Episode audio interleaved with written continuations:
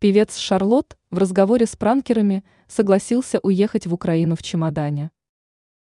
Российский певец Эдуард Шарлот в беседе с пранкерами Вованом и Лексусом согласился уехать в Украину в чемодане.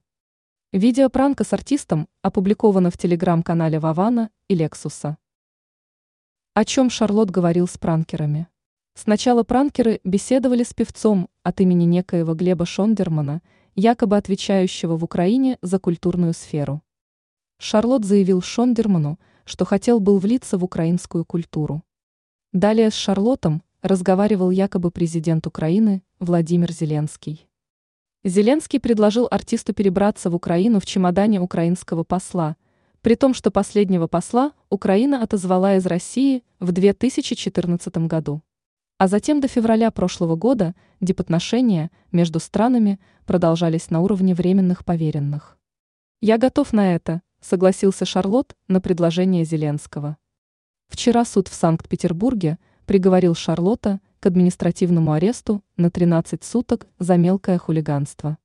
Свою вину певец признал. Ранее в ГУ МВД РФ по Санкт-Петербургу и Ленобласти сообщили о задержании певца в аэропорту Санкт-Петербурга. Шарлота обвинили в мелком хулиганстве и дискредитации российской армии.